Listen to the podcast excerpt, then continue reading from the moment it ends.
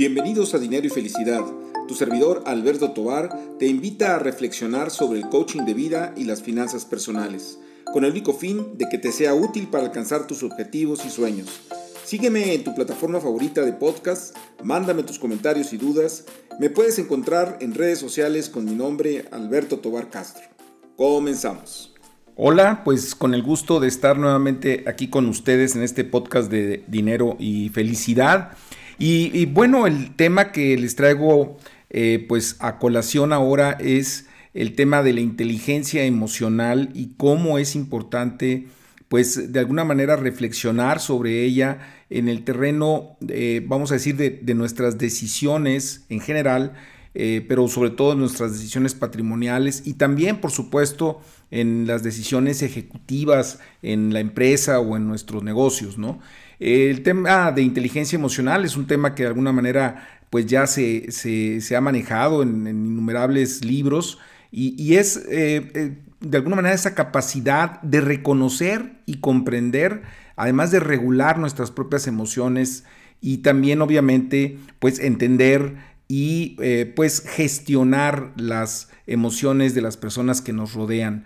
Eh, vamos a decir, yo lo, entiendo de alguna manera un poco más simple, si hablamos de la inteligencia emocional como esa administración de nuestras propias emociones, es esa habilidad que de alguna manera, eh, si la hacemos, si la sabemos utilizar en forma efectiva, podemos abordar pues situaciones eh, complicadas, estresantes y también pues resolver conflictos, ¿no? Y entonces sí creo que es un tema que debe de estar de alguna manera en, la agenda de nuestra, de nuestra toma de decisiones y pues de ser eh, pues muy críticos hacia nosotros mismos de cómo las estamos tomando, porque de una u otra manera dominan eh, esas emociones nuestra, nuestra, nuestras resoluciones. Lo habíamos comentado también ya en este espacio, que ya en términos de neurológicos, científicos, se ha demostrado que eh, las emociones eh, brotan con cada toma de decisión. Y entonces sí es muy importante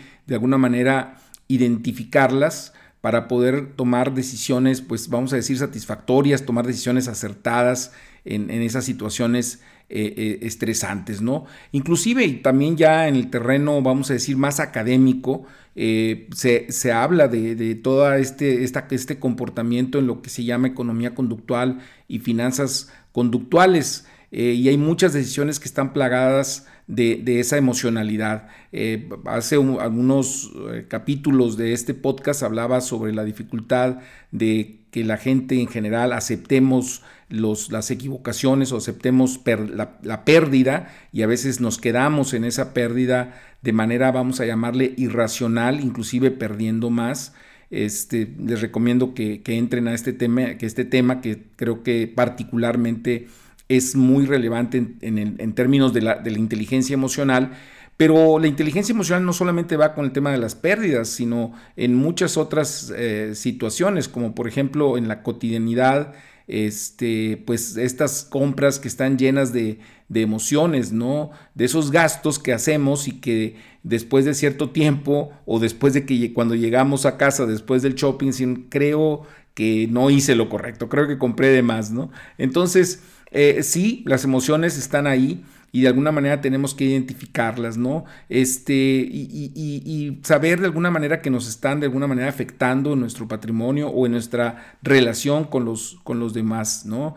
Este, incluso sentimientos de culpa que pueden nublar nuestro juicio este, racional, ¿no? A veces eh, hasta con los hijos, muchas veces ese sentimiento de culpa si viene de, padres que están divorciados, a veces se les da de más porque pues ese sentimiento de culpa de abandono y se, se, trata de compensar con bienes materiales y, y, a lo mejor en lugar de estarles haciendo un bien, eh, le podemos estar haciendo un mal. Entonces, la inteligencia emocional tiene que ver con ese reconocimiento de nuestras emociones y poderlo llevar a, la, toma de, a la toma de decisión. Yo creo que eh, es importante el, pensar que no podemos eliminar esas emociones, sino lo que podemos hacer es reconocer que las tenemos y saberlas administrar, ¿no? Este, de alguna manera, eh, por ejemplo, si, si nosotros Este, y voy a poner un ejemplo bastante casero para que, para que, vea, para que vean cómo sí se aplica este tipo de cosas. Por ejemplo, si uno está con el carrito del shopping, ¿no? En una tienda departamental o va uno a un lugar a comprar cosas, este, y tiene uno esa emoción por comprar algo, pues a lo mejor ponerlo en el carrito, ¿no? O sea, situarlo este, y pensar que uno lo va a comprar y en el transcurso de alguna manera de ahí a la caja y cuando antes de pagar se analizan las compras, pues igual ya valorar si lo dejo o me lo llevo, ¿no? Este es ese momento crítico en donde voy a hacer esa, esa revisión. Este, yo digo que hay de alguna manera ciertos momentos, la, la, la parte emocionalidad es la parte más cálida, la, parte más este, emocionante del proceso de compra, pero luego viene la parte un poco más fría, ¿no? En donde uno, uno valora, por ejemplo, el costo de oportunidad, si en lugar de comprar eso, debo de comprar alguna otra cosa, eh, si debo de ahorrarlo en lugar de gastarlo, y, bueno, es, a veces se, ve figurativamente hablando como ese diablito o ese angelito que está al lado nuestro diciendo, sí, cómpralo o no cómpralo. Y, entonces eh, este, tenemos que tomar esa decisión en forma pues lo más racional posible para que de alguna manera este, pues no nos afecte, ¿no? Eh, en ese mismo terreno de la emocionalidad está pues mezclado con intuición, ¿no? Y, nosotros hemos llegado a pensar en muchas ocasiones que la intuición es muy buena porque eh, es, eh, es, ese pensamiento, eh, vamos a decir, subconsciente de que algo está mal o que algo está bien y me dice que actúe en, en, consecuencia, ¿no?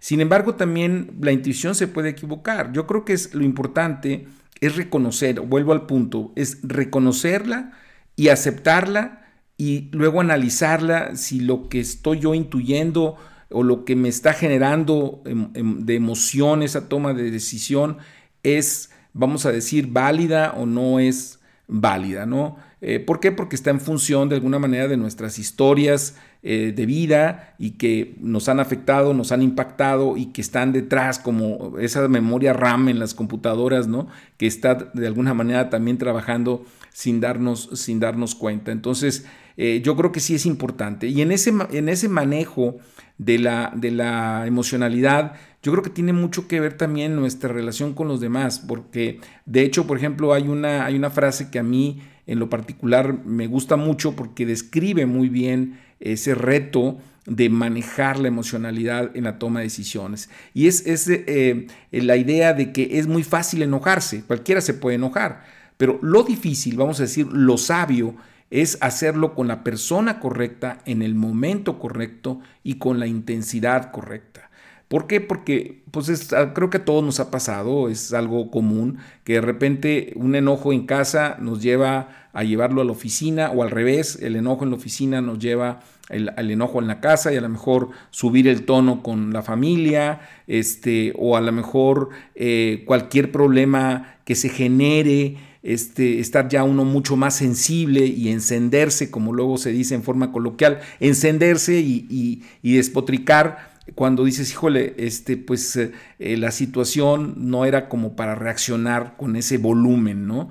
Entonces, eh, en, eso consiste la inteligencia emocional, ¿no? no es en negar nuestras emociones y ser un robot racional, sino más bien ser un ser humano consciente de que tenemos emociones y que debemos de administrarlas en forma adecuada. De hecho, este Daniel eh, eh, Goleman, que es uno de los divulgadores que, ha escrito más sobre el tema de inteligencia emocional, tiene varios libros al respecto, este, habla de, cinco competencias que debe uno de tener en, en torno a la inteligencia emocional. Eh, se, las, se las comento, creo que son muy reflexivas o muy importantes para reflexionar. Uno es la autoconciencia, que es esa habilidad de reconocer y comprender nuestras propias emociones. Y primero, el reconocernos a nosotros mismos como ser emocional y decir, pues estoy enojado, estoy contento, estoy eufórico, inclusive ver en qué momentos es correcto tomar decisiones en función de, cuál es nuestra posición en términos de, de emocionales, ¿no? Eh, el otro tema es la autogestión, o sea, cómo, cómo nos controlamos nosotros mismos o cómo regulamos nuestras propias em, emociones, ¿no? O sea, si, si estamos, como comentaba ahorita, si estamos enojados, ¿cómo puedo modular mi enojo para no llevarlo a los demás o en una forma exagerada? Este, o si estoy triste, pues no, no agarrarme llorando este, eh, de manera también irracional. O sea, es cómo autogestiono mis emociones. La otra habilidad es el tema de la motivación que es eh, cómo yo uso esas, eh, esas emociones para impulsarme hacia la acción y también de alguna manera acercarme a mis objetivos eh, personales y profesionales. Yo creo que esto en el tema del coaching es súper importante porque pues finalmente sabemos que los retos, las metas tienen que ser motivadoras, tienen que ser retadoras, ¿no?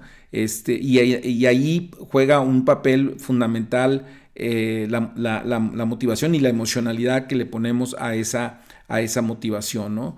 El otro tema, el otro, la otra habilidad es la empatía, que es esa habilidad para poder comprender a los demás, acercarnos a los demás y saber que están pasando por ciertos momentos, aunque uno, eh, vamos a decir, no puede vivir el problema de la otra persona, porque finalmente la otra persona lo está encarnando como tal, pero sí puede tener ciertas actitudes empáticas y de respeto que nos ayudan a socializar más. Y ahí bien, vendría la quinta, que es esa habilidad social este, en términos emocionales para poder manejar mejor nuestras, nuestras, nuestras relaciones con los demás, ¿no? Y hacerlos de manera efectiva. Y aquí viene un punto que en su momento pues abordaremos que creo que es fundamental, es la comunicación efectiva, ¿no? O sea, cómo podemos comunicarnos en forma eh, no, no, violenta, en forma este, asertiva con los demás, este, para poder avanzar, ¿no? Eh, eh, me quedo yo con la idea de que tenemos que ser autocríticos con, el tema de nuestra inteligencia emocional, analizarnos nosotros mismos, porque pues quién más, quién mejor que nosotros nos podemos comprender, este, y que de alguna manera eh, seamos críticos en cuanto a cómo estamos reaccionando y cómo estamos haciendo esas decisiones que tienen, que tienen ese componente emocional y buscar, obviamente, corregir en donde uno, uno crea que, debe de hacerlo. Y, y, por supuesto, muy importante, vinculado con la parte de finanzas personales, pues eh, también todo el manejo de nuestro patrimonio, tanto en el tema de los gastos como por ejemplo o de las inversiones o de la deuda, este, cómo estamos manejando nuestra inteligencia emocional para tomar las decisiones más adecuadas para, para nuestro patrimonio. Pues bien, eso es lo que quería comentarles el día de hoy. Espero que haya sido de utilidad y como siempre, muy atento a sus comentarios, a sus sugerencias, a sus críticas a través de las redes sociales y muy en particular en LinkedIn, en Twitter, en Instagram. Ahí estoy a sus órdenes eh, y nos vemos a la próxima. Hasta luego.